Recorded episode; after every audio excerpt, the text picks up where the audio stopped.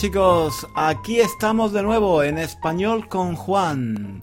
Ya han terminado las vacaciones y ha llegado el momento de volver al trabajo, de volver a la rutina. Espero que espero que hayáis pasado unas buenas navidades y unas buenas fiestas de año nuevo, de año viejo, de Reyes, ahí hay, hay un montón de fiestas, ¿verdad? Me encanta. Me encanta tener vacaciones, me encanta pasar muchos días sin hacer nada. Me encanta. Yo, yo en el fondo soy muy perezoso. lo que más me gusta es, lo que más me gusta hacer, lo que más me gusta hacer es no hacer nada. ha llegado el momento, ha llegado el momento de ponerse a régimen, de empezar la dieta, como todos, como todos los años, ¿no? Si, si vosotros sois como yo, seguramente os habéis puesto como el Kiko, como el Kiko. En Navidades hay demasiadas tentaciones, ¿verdad? Mantecados, polvorones, turrones, cava. En fin, no sé vosotros, pero yo me he puesto como el Kiko y ahora me tengo que poner a dieta, como todos los años. Pero bueno, ante todo os deseo un feliz año nuevo, un feliz 2019. Esto esto de cambiar mm, de un año a otro es mm, simplemente una, convención, un ritual. Mm, en realidad, en realidad no, no creo que haya mucha diferencia entre un año y el siguiente. Se trata solo de una convención social, claro, pero, pero es un momento muy apropiado para reflexionar un poco sobre el año que acaba de terminar y hacer planes, hacer planes sobre el próximo año. A mí a mí siempre me ha gustado, a mí siempre me ha gustado hacer planes. Me encanta hacer listas de cosas que tengo que hacer, sueños que me gustaría realizar, objetivos que cumplir, no sé. La verdad es que casi todos los años me hago los mismos mm, propósitos. Hacer más ejercicio, comer mejor, leer más libros, viajar más, pasar menos tiempo delante del ordenador, pero, en fin, como todos sabemos, no es fácil, no es fácil mantener los buenos propósitos que nos hacemos al principio del año. Ahora, ahora, por ejemplo, si vas a un gimnasio, seguramente te vas a encontrar a un montón de gente que se ha apuntado al gimnasio por primera vez. Mm, los gimnasios en las primeras semanas del año están siempre hasta los topes, hasta los topes. Luego, poco a poco, la gente va cansándose, se van aburriendo y al final acaban por abandonar. En abril, en abril o mayo verás que queda muy poca gente. Solo quedan los de siempre. Y pasa lo mismo con todo. ¿Por qué? Pues porque cambiar los hábitos diarios es muy difícil. Es muy difícil dejar de hacer lo que estamos acostumbrados a hacer y empezar a hacer algo diferente con regularidad, todos los días o casi todos los días. Especialmente cuando se trata de hacer algo que requiere esfuerzo, dedicación, disciplina. Si se, si se tratara de algo placentero, de algo agradable, seguramente la gente continuaría haciéndolo todo el año. Pero la verdad es que muy poca gente encuentra placer en, ir al gimnasio una o dos horas al día, tres o cuatro veces a la semana. Hay gente que eh, se lo pasa muy bien, sí, pero para la mayoría de la gente es simplemente un deber, algo que se autoimponen, algo que algo que mantienen con disciplina. Yo tengo que ir al gimnasio para adelgazar, para ganar salud, para tener un cuerpo, para tener un mejor cuerpo. Mm, en fin, cuando, cuando algo, cuando algo se hace sin mucho placer, simplemente porque hay que hacerlo, normalmente se termina por abandonar, por dejar, por dejar de hacerlo. Y pasa lo mismo, pasa lo mismo con el aprendizaje de idiomas. Yo sé que mucha gente quiere aprender un idioma, español o cualquier otro idioma. La mayoría de la gente piensa que hablar otros idiomas está muy bien y les encantaría poder hacerlo. Al menos hablar otro idioma, aunque fuera solamente uno. Y son muchos los que empiezan. Eso lo sabemos los profesores de idiomas por experiencia. Los cursos de principiantes están siempre llenos.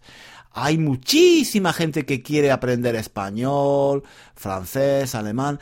Tienen un montón de ganas, de ilusión. Especialmente ahora, a principios de año. Ahora y también en septiembre, después de las vacaciones de verano. Los cursos de principiantes de cualquier idioma están llenos de estudiantes. Mm, luego, poco a poco, a medida que, pasan las semanas, los estudiantes van abandonando, se van cansando, se van aburriendo.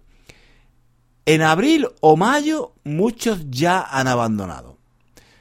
Además, ahora en invierno, digamos que como hace frío fuera, como llueve y hace viento y está siempre nublado, pues bueno, qué mejor, qué mejor que ponerse a estudiar un idioma qué mejor que ponerse a estudiar un idioma. Pero luego, cuando llega la primavera, cuando llega el buen tiempo, cuando los días se hacen más largos, aumentan las, temperaturas, hace sol. Mm, ¿Quién es el guapo? ¿Quién es el guapo que, que se mete?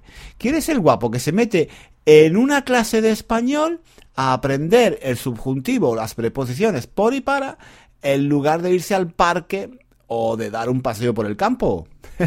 en fin, que mucha gente, mucha gente, a pesar de tener, a pesar de tener muy buenas intenciones, abandona, termina por abandonar los estudios de español al cabo de unas semanas. En español hay un dicho, el cementerio está lleno de buenas intenciones nunca, nunca he entendido muy bien qué quiere decir, pero creo que se refiere a que mucha gente tiene muy buenas intenciones, quiere hacer cosas positivas en su vida, quiere hacer cosas buenas, pero la mayoría no lo hace. Mm, no sé, pero creo que eso es lo que quiere decir este dicho. El cementerio está lleno de buenas intenciones. Pero mm, yo lo entiendo, yo lo entiendo, eh, yo lo entiendo. Es, es normal. La, idea de hablar otro idioma, en este caso hablar español, es una, es una buena idea y a mucha gente le, encantaría poder hacerlo. Sobre todo se nota un incremento del deseo de aprender español después de las vacaciones. Mucha gente va de vacaciones a España, por ejemplo, se lo pasa muy bien y bueno, cuando vuelve decide, decide de ponerse a estudiar español de inscribirse en, una escuela de español o, de empezar a estudiar español con, libros, en casa, por su cuenta. Claro, lo que pasa es que como el que eh, se apunta al gimnasio, después de la ilusión del principio, después de la ilusión con que uno empieza, después de la ilusión de los primeros días, uno se da cuenta de que esto no termina nunca. ¿Cuándo termina uno de ir al gimnasio? ¿Cuándo termina uno de ponerse en forma? Pues claro, nunca, nunca. Y ir al gimnasio, hacer, hacer deporte, hacer, hacer ejercicio, es algo que hay que hacer el resto de nuestra vida, de, de, una manera o de otra, ya sea yendo al gimnasio, jugando al fútbol con los amigos, corriendo, corriendo por el parque o lo que sea. Pero hay que hacer ejercicio. Eso hay que aceptarlo así, como, como lavarse los dientes, ducharse o, lavar los platos después de, después de comer. Tiene, tiene que formar parte de nuestra rutina diaria. Nunca va a llegar, nunca va a llegar un día en el que podamos decir, vale, ya está, ya estoy en forma, ya tengo salud, ya tengo el peso justo y por tanto ya no tengo que seguir yendo al gimnasio. Ya no tengo que seguir haciendo deporte. Puedo tumbarme en el sofá tan tranquilo y pasarme las horas sentado o durmiendo sin moverme de casa. No, claro que no. hay, hay, que seguir haciendo ejercicio regularmente. Eso está claro, ¿no? Y con los idiomas, con los idiomas, con el español, pasa lo mismo. Hay que, hay que seguir practicando, estudiando, mejorándolo cada día, de forma regular. ¿Cuándo se termina de aprender español? Bueno, ¿queréis saber la verdad? ¿Queréis saber la verdad? La verdad es que no se termina nunca. Yo mismo, por ejemplo, que soy nativo, todavía no he terminado de aprender español. Yo sigo aprendiendo, yo sigo aprendiendo español. Hay, hay muchas cosas que yo no sé y que aprendo cada día. El estudiante de español tiene que ser consciente de esta realidad. Nunca, nunca se termina de aprender un idioma. Nunca, nunca llega un día que puedas decir, ala, ya está, ya, ya no necesito continuar estudiando español. Ya he terminado. No, no es así. Incluso si tienes un nivel muy alto de español, necesitas mantener tu nivel, necesitas aprender palabras, expresiones, excepciones a las reglas, dichos, refranes, expresiones coloquiales, en fin, un montón de cosas, un montón. No, yo no creo, yo no creo que haya un momento en el que se pueda decir, ala, ya está, ya no estudio más español porque ya lo sé todo, no. Es como ir al gimnasio hay que hacerlo de forma regular, hay que continuar haciéndolo de forma regular. ¿Hasta cuándo? Pues el resto de tu vida, el resto de tu vida. Dicho así, dicho así suena terrible, ¿no? Tienes que ir al gimnasio y estudiar español el resto de tu vida. Suena suena terrible, suena duro, suena difícil de realizar, pero es así. Y por eso tanta gente desiste, por eso tanta gente abandona al cabo de, al cabo de poco tiempo. Es difícil mantener la disciplina y estar motivado por un largo periodo de tiempo. Es imposible mantener la misma ilusión de las primeras semanas, cuando empezamos a ir al gimnasio con toda nuestra ilusión, o cuando vamos a clase de español por primera vez. Ir al gimnasio tres o cuatro veces a la semana, llueva o haga frío, estudiar español, estés o no estés cansado, tengas o no tengas ganas, puede hacerse muy rutinario, muy aburrido, muy pesado. Al principio, como es algo nuevo, tenemos mucha ilusión, pero luego cuando se vuelve rutinario y se hace muy repetitivo, es difícil, es difícil mantener la disciplina, es duro hacer siempre un esfuerzo por hacer algo que nos aburre. Mm, ese es el problema. Ese es el problema. El gimnasio o el estudio del español se vuelve una tarea rutinaria, pesada, aburrida y, no se tiene no se tienen ganas de, hacerlo. Mm, es muy duro y hace falta mucha autodisciplina para continuar haciendo de forma regular algo que no nos gusta, algo que, no, que nos aburre. Nos gusta la idea de tener un buen cuerpo, la idea de tener un buen cuerpo, sí, de estar en forma, de tener una buena salud, pero nos aburre mucho el hecho de tener que ir al gimnasio todos los días. Y pasa lo mismo, pasa lo mismo con el español, nos encanta la idea de hablar español, pero a partir de un cierto momento se puede volver muy aburrido, muy rutinario, muy pesado.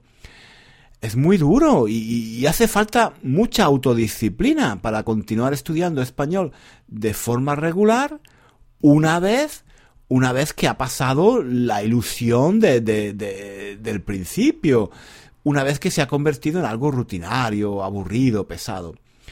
Por eso, por eso, bueno, yo creo que el mejor consejo que os puedo dar es el de pasarlo bien con el español. Es, el español es algo que, si, si os lo queréis tomar en serio, si queréis aprender español de, de verdad, bueno, es algo que que va a formar parte de, vuestra vida durante mucho tiempo, durante muchos años, durante muchos, muchos años. Y, y claro, el peligro es que se convierta en algo aburrido, en algo rutinario. Es difícil continuar haciendo algo que nos aburre, ¿no? Si el español te aburre, probablemente, mm, probablemente terminarás abandonando, terminarás dejándolo. No importa si todo el mundo te dice que hablar idiomas es muy importante, no importa si te dicen que hablando otros idiomas puedes tener un mejor trabajo.